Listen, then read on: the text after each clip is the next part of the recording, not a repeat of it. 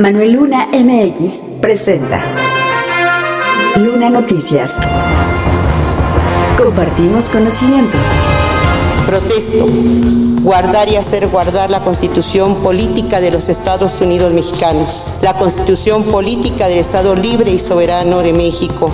Por encima de nuestras diferencias, si existieran, por encima de las banderías partidistas, cuando se gobierna hay que hacerlo en beneficio de todos. Eh, decían que no podíamos ganar porque aquí estaba uno de los grupos priistas más fuertes en la historia del país, pero miren, no hay mal que dure 100 años y por fin inicia hoy el gobierno de cambio. Síguenos en Spotify. Estatal.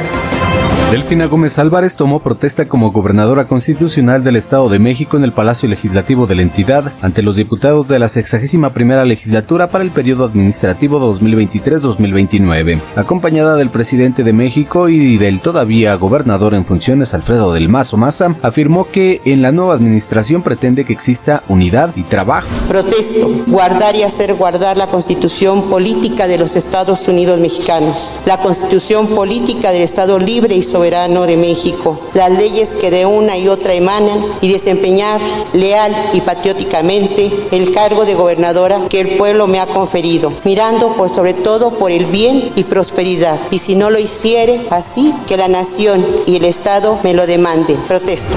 Rendir protesta, señaló, no solo implica algo legal, sino también responsabilidad y lo más importante es trabajar en unidad. En su mensaje resaltó que por primera vez una mujer gobernará el Estado de México y que su gobierno seguirá el humanismo mexicano que sintetiza los principios políticos, económicos y sociales que impulsa la cuarta transformación. Para hacer realidad lo anterior, basará su gobierno en cuatro pilares. El primer pilar será el combate a la corrupción. Por eso, pretendo mover hacia un gobierno digital toda la administración, que la rendición de cuentas también sea un ejercicio constante y claro y evitar los intermediarios que tanto afectan a cualquier trámite administrativo.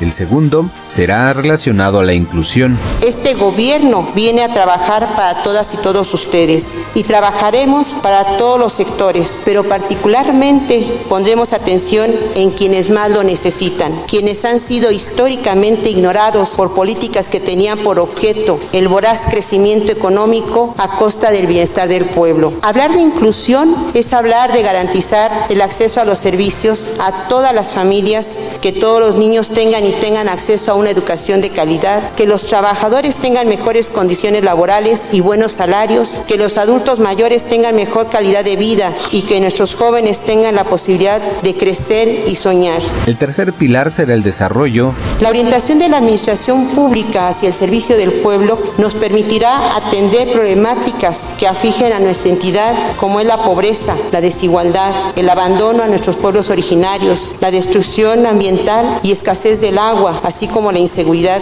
y la violencia. De igual forma, buscaré a cámaras empresariales, colegios de profesionistas, sindicatos, organizaciones de la sociedad civil, medios de comunicación y a ciudadanos y ciudadanas interesados en construir el Estado de México que todas y todos soñamos y el cuarto pilar será la promoción de la paz y la disminución de la violencia. Atenderemos con gran énfasis las causas del problema y nos volcaremos a promover la paz, mejorar las condiciones de nuestras fuentes de seguridad y realizar acciones preventivas. Sé que la Cámara de Diputados va a ser de gran apoyo en reformas que se deben realizar para hacer más eficiente nuestro sistema judicial y aplicar mejor la justicia. Por esta razón y para dar inicio a la transformación de nuestro Estado, haré llegar un paquete legislativo a estos honorables soberanía.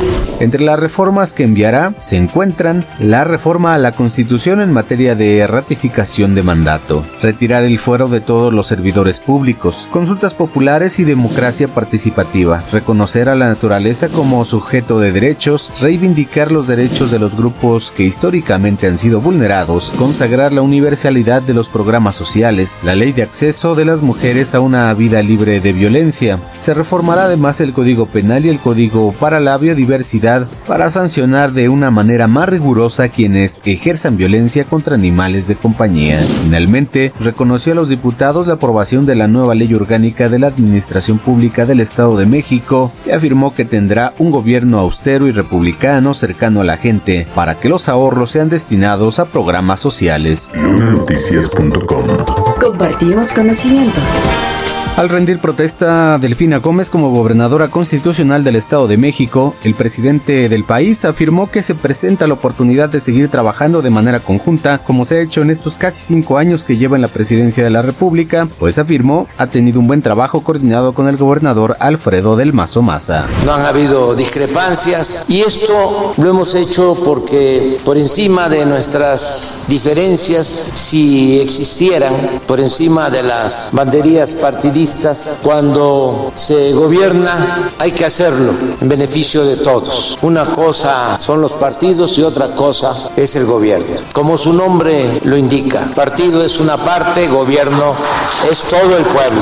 Afirmó que en la entidad se destinan muchos recursos del gobierno federal por ser la entidad federativa más poblada del país y además hay mucha población todavía en condiciones de marginación y pobreza, por lo que continuará apoyando con todos los programas de bienestar. Y también vamos a ayudar en las obras de infraestructura, a continuar y terminar lo que por iniciativa del gobernador Alfredo del Mazo eh, se está haciendo. Hay tres obras importantes que vamos a concluir, aunque él ya no va a estar de gobernador. Una de ellas es el tren interurbano, el insurgente Miguel Hidalgo, el cual se inaugura este viernes en su primera etapa para concluirse en marzo de 2024, obra que ha significado una inversión de 94 mil millones de pesos. La segunda obra que también concluirá en marzo es el trolebús de Chalco Santa Marta, para el cual los diputados mexiquenses aprobaron el incremento de la deuda del Estado de México. La tercera es el tren del Aeropuerto Internacional Felipe Ángeles a Ecatepec y aseguró con la nueva administración van a revisar conjuntamente otras obras de infraestructura, sobre todo de movilidad, pero también afirmó que dará apoyo total en materia de seguridad, pues es otra necesidad muy sentida de la población del Estado de México. Finalmente reconoció al gobernador Alfredo del Mazo Maza por el trabajo conjunto y por su actuación de respeto a la voluntad de los mexiquenses sin hacer trampas en la elección de la entidad. Además, aprovechó para exonerar al expresidente mexiquense Enrique Peña Nieto por su actuar en las elecciones federales de 2018, cuando el actual presidente de México se hizo de la victoria en las elecciones presidenciales. www.lunanoticias.com Compartimos conocimiento. En el marco de la toma de protesta de Delfina Gómez Álvarez como gobernadora constitucional del Estado de México, el líder de Morena en el país, Mario Delgado, resaltó que gobernarán la entidad número 23. Sí, ya es la entidad número 23. Eh, es sorprendente el crecimiento que ha tenido nuestro movimiento en los últimos años y bueno, hoy un estado muy importante que se nos había negado en 2017. Eh, estamos seguros que habíamos triunfado, pero ustedes saben cómo se dieron las cosas y regresó la maestra con más fuerza por fin a lograr el cambio que parecía imposible. Un estado que eh, decían que no podíamos ganar porque aquí estaba uno de los grupos priistas más fuertes en la historia del país, pero miren, no hay mal que dure 100 años y por fin inicia hoy el gobierno del cambio. Afirmó que la administración priista deja muchas dificultades y problemas que no se van a que no se van a resolver de un día para otro, pero con voluntad y con la fuerza que le ha dado la ciudadanía y el apoyo del presidente de la República, Delfina Gómez, pronto se va a percibir la diferencia y el cambio. Recordó que Delfina Gómez hizo una propuesta de gobierno muy amplia y completa en campaña, por lo que seguramente dará los primeros pasos para ello, para que la gente sienta la diferencia y el cambio en el Estado de México.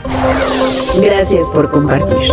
www.lunanoticias.com Síguenos en Spotify. En la última semana, la ocupación de camas en los hospitales destinados a pacientes COVID en el Estado de México pasó de 2.3 a 3.3% en promedio de toda la entidad, un punto porcentual más respecto a la semana pasada y medio punto más en comparación al número de pacientes que había en los hospitales el mes pasado. De acuerdo con los datos de la Secretaría de Salud Federal y con base en la red de seguimiento a las infecciones respiratorias agudas graves, de las unidades médicas mexiquenses designadas para atender esta enfermedad, hay cuatro unidades con pacientes, una más que la semana semana pasada, solo una de ellas con el 100% de sus camas ocupadas. En el Valle de México, el Hospital General de Zona número 71 de Chalco es el que se encuentra lleno y mantiene esta condición desde hace ya dos meses y medio. Además, están ocupadas el 11% de camas en el Hospital Bicentenario de la Independencia de Tultitlán. El Valle de Toluca tiene pacientes COVID en 3% de las camas en los hospitales materno-infantil del ICEMIM y el Centro Médico ICEMIM, mientras que en la región norte son ya más de dos meses con camas ocupadas en el Hospital General de Zona número 252 de Tlacomulco, aunque esta semana pasó de tener pacientes en la mitad de ellas a solo tener el 5%.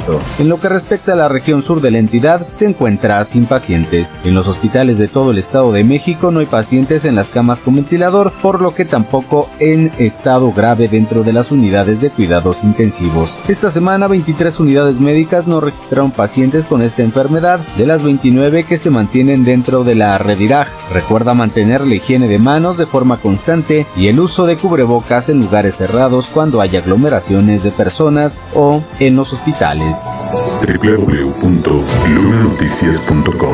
Compartimos conocimiento. Síguenos en Apple Podcast.